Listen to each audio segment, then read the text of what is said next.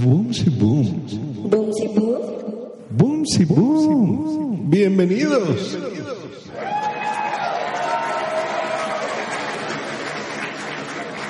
Y grabando nuevamente para ustedes esto que es el show de Boomsy Boom.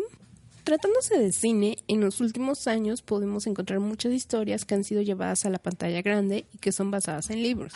Podemos mencionar Harry Potter, El Señor de los Anillos, Crepúsculo y de las más recientes está la de 50 sombras de Grey. La razón principal por la que deciden hacer esto es porque se dan cuenta de que el libro tiene mucho éxito y al tener mucha gente que se hace fan de esas historias, es lógico pensar que con la versión en cine va a ser lo mismo.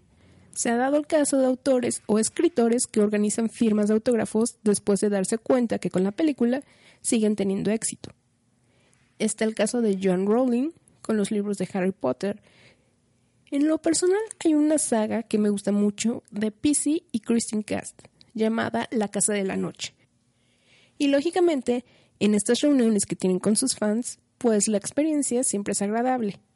O bueno, mejor dicho, casi siempre.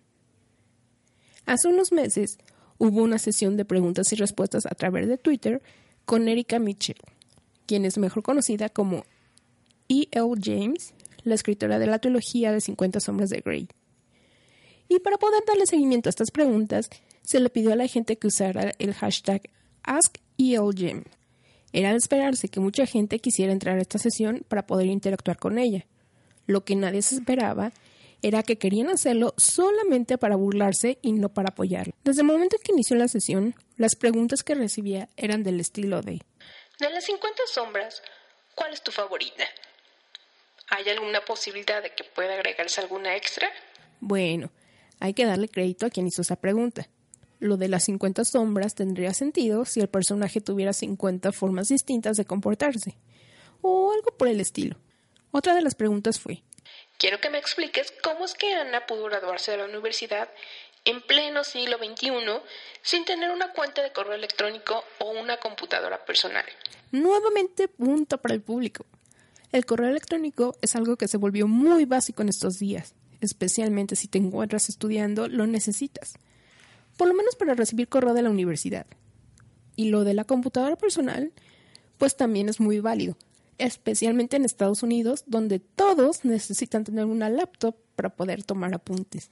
Otra pregunta fue, ¿Hay alguna palabra de seguridad que pueda usar para evitar que sigas escribiendo tantas tonterías? Bueno, aquí empiezan más agresivas. Claramente es una persona a la que no le gusta para nada la historia del libro y aprovechó el hashtag para expresarlo. ¿Qué es lo que odias más? ¿A las mujeres o el idioma inglés? Bueno, sin mucho que decir con esto, una forma de atacar directamente.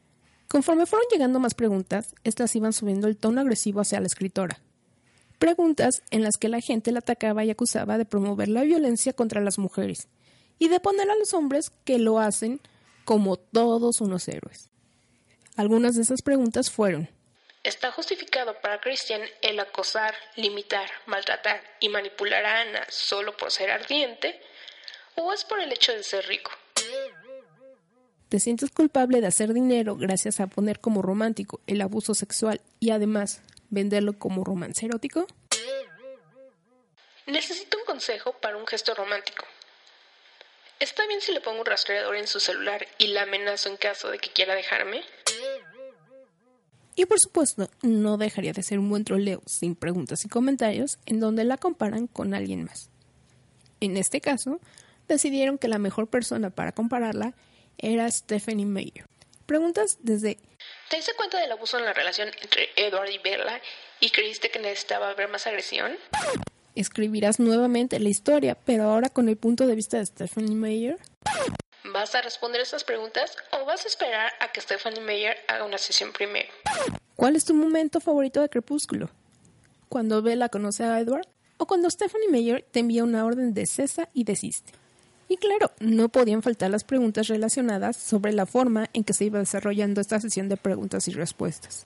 Por ejemplo, ¿Todos estos tweets te parecen abusivos?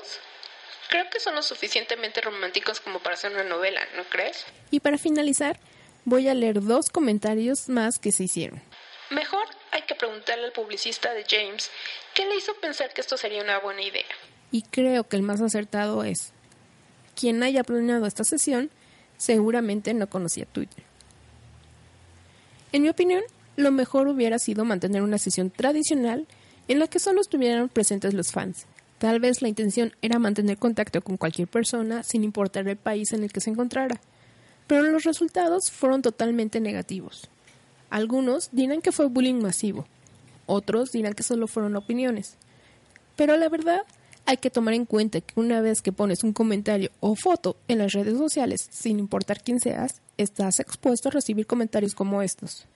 Les recuerdo que los episodios los pueden escuchar a través de mi página boomsyboom.com en iBooks, Stitcher, Tuning, Mixcloud y iTunes. Yo me despido como siempre, les deseo que tengan un grandioso inicio de semana y les dejo un beso totote. Bye.